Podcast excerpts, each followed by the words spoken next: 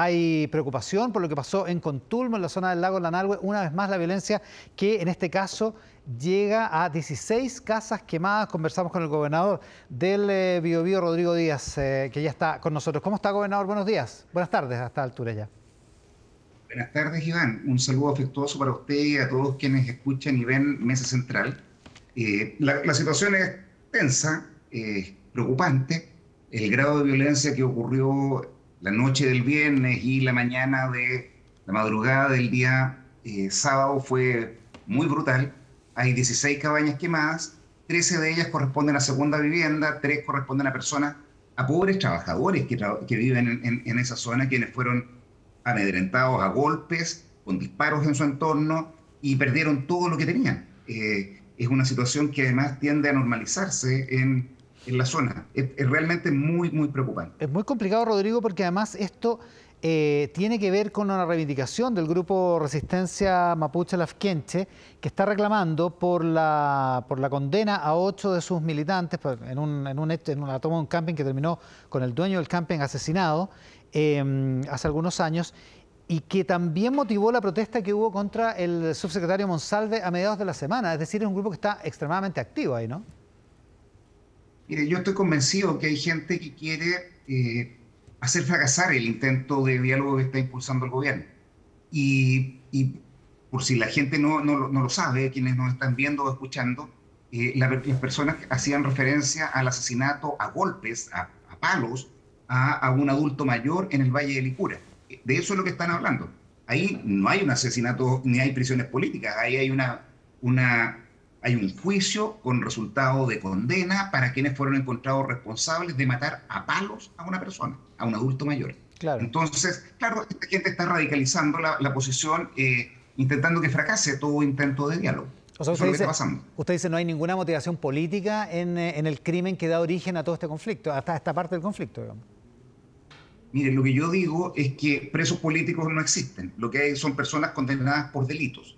Eh, y, eso es importante decirlo, porque, porque de repente tendemos, quienes nos dedicamos a la política, a, asumir consignas de terceros porque, porque se instalan, se repiten. La verdad es que hay criminales que asesinaron a palos, mataron a una persona, a un adulto mayor, a un viejito. Mm. Eh, y esas personas son las que han estado radicalizando la situación eh, y, y, tratando de impedir este intento de diálogo que ha eh, empezado a realizar el gobierno. Yo, yo, Iván, no pertenezco al gobierno no represento al gobierno del presidente Boric, represento a los habitantes de la región y valoro que se persevere en el diálogo, pero a la vez pido y exijo a nombre de los habitantes que se nos garantice seguridad. Son dos cosas que queremos las personas que vivimos en el territorio, y lejos de las consignas que estén planteando terceras personas. Seguridad y diálogo para resolver los problemas de fondo, porque, porque estamos en una condición eh, donde hay demasiadas personas que han sido heridas y muertas. Ya, ya no se está hablando de máquinas quemadas, o de casa, sino de heridos y muertos. Sí, pues, seres humanos. Oiga, eh, el subsecretario Monsalve dijo esta mañana que eh, no se puede dialogar con estas personas, que no se puede dialogar sobre la base de amenaza y de violencia.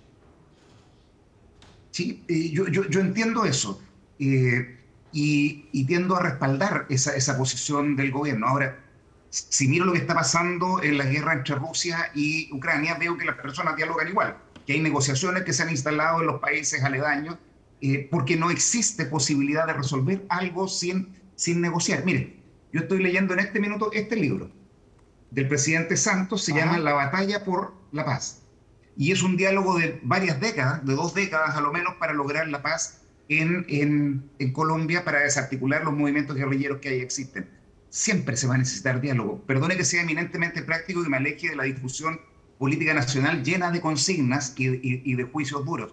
Eh, creo que hay que dialogar con todo el que, se acerque a dialogar y yo le pido al gobierno que persevere en esa medida. Pero también le exijo al gobierno de Chile que nos brinde a las personas de la región del Biobío, en la provincia de Arauco, en la zona de la cordillera del Alto Biobío y también en, en las regiones de Araucanía, de los lagos y de los ríos que nos brinden seguridad porque no podemos vivir ahí y, que empecemos a innovar también en las soluciones, porque cuando converso con el señor Fuente Alba, dirigente de, los, de las personas que han sido atacadas, cuando converso con Solange Echepare, cuando converso con distintas personas, me dicen, ¿saben qué? Queremos irnos de ahí, tenemos susto por nuestra vida. Y también me pasa conversando con distintas autoridades políticas y ancestrales eh, que viven en el territorio que nos dicen necesitamos que, lo, que, se, que se cambien las cosas que están haciendo porque eh, el gobierno de Chile a través de la CONADI no ha dado respuesta satisfactoria ni a las personas que provienen de la etnia mapuche, ni tampoco a las personas que han sido víctimas de acciones de violencia, mapuches y no mapuches. O sea, tampoco es una opción eh, volver al estado de emergencia, por ejemplo.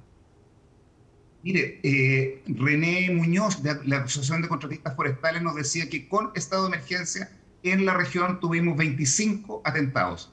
La verdad es que el estado de emergencia era más bien una cortina de humo que, que genera muchas discusiones muy acaloradas de dirigentes políticos de lado y lado en Santiago, pero en el territorio se reducía a patrullajes en dos rutas, con Tulmo Cañete, eh, Cañete Tirúa, y protección a los grupos de policías en algunos minutos cuando salían a hacer algún tipo de pesquisa.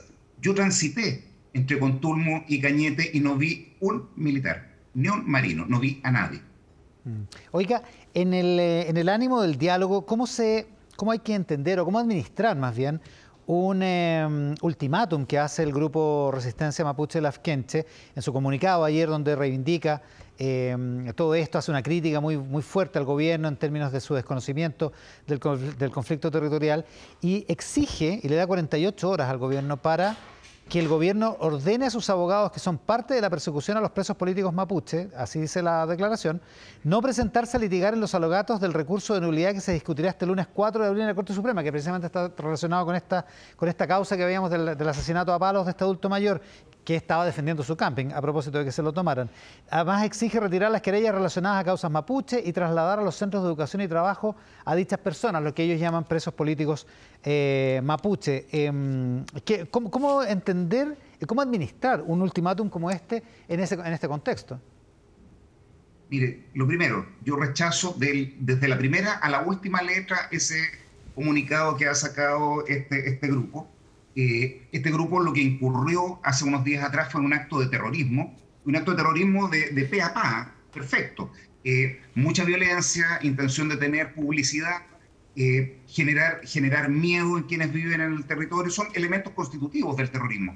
yo rechazo de la A a la Z esa, esa, esa, esa, declaración que han sacado y le pido al gobierno que no haga tal de hacer caso en lo que ahí se está planteando. Eh, sería eh, realmente la peor señal, una muestra de debilidad tremenda del gobierno que dejara de pleitear porque lo que se han cometido son delitos comunes y esos delitos comunes deben tener sanción en los tribunales. Mire, nosotros no tenemos tribunales represivos, tenemos más bien un exceso de garantismo en el Poder Judicial, en mi modesta opinión. Entonces, malamente podemos estar comulgando con ruedas de carreta como están señalando estas personas. Si el subsecretario ha dicho algunos minutos, hace algunos un par de horas atrás, mm. ha dicho que esta materia no las van a tomar en serio, yo respaldo esa acción del subsecretario Monsalvo. Rodrigo, usted dice que como gobernador regional no es parte del gobierno, sino que usted es eh, el representante de los ciudadanos del eh, Bio. En esa medida, ¿qué, le parece la, conducta que ha tenido el gobierno y lo, que, lo que aparentemente es una dilación de la delegada presidencial Daniela Dresden en salir a condenar ayer eh, salir, con una declaración eh, em, respecto de este atentado en eh, Contulmo. Ella salió diciendo después que habían estado trabajando todo el día con el alcalde de la comuna, en fin, con las personas afectadas, em, pero no hizo, no, hizo mención a lo que se demoró en la condena por este asunto. Yo creo que ha sido un profundo error no haber estado presente antes se demoraron 19 horas en, decir que estaban en desacuerdo con esto. Habría bastado un, un tuit eh, hecho eh, en tanto se sabe esto para manifestar una posición de rechazo y de respaldo a las víctimas. Creo que ahí han cometido un error. Eh, y cuando yo reviso el video que se sacó 19 horas después de los hechos, veo que hay falta de empatía con las víctimas. Quiero ser bien, bien correcto en esto. Falta de empatía eh, es un discurso con varias, varias generalidades, todas políticamente correctas, pero, pero la verdad que hay que estar en los zapatos de las personas.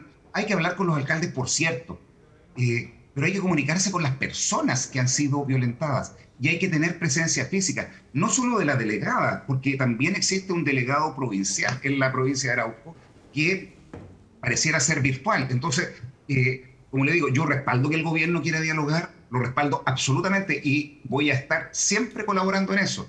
eh, respaldo también que la exigencia que hace la ciudadanía de pedir seguridad, la ciudadanía, los alcaldes, los dirigentes mapuches, eh, realmente también están pidiendo seguridad. Eh, ahí creo que hay una brecha del gobierno. Y en comunicaciones yo le pido al gobierno que tenga empatía con las víctimas y eso significa hablar con las personas y apersonarse en el territorio. Trabajé varios años en el Ministerio del Interior y sé de lo que estoy hablando. El gobernador eh, regional del Biobío, Rodrigo Díaz, con los problemas que hemos visto en estas últimas semanas en la provincia de Arauco y también en el Alto Biobío. gobernador, muchísimas gracias por la gentileza de esta entrevista. Muy buenas tardes. Gracias, Iván, a usted por poner nuestros temas a conocimiento nacional. De verdad se lo agradezco a usted y a Canal 13. Muchas gracias.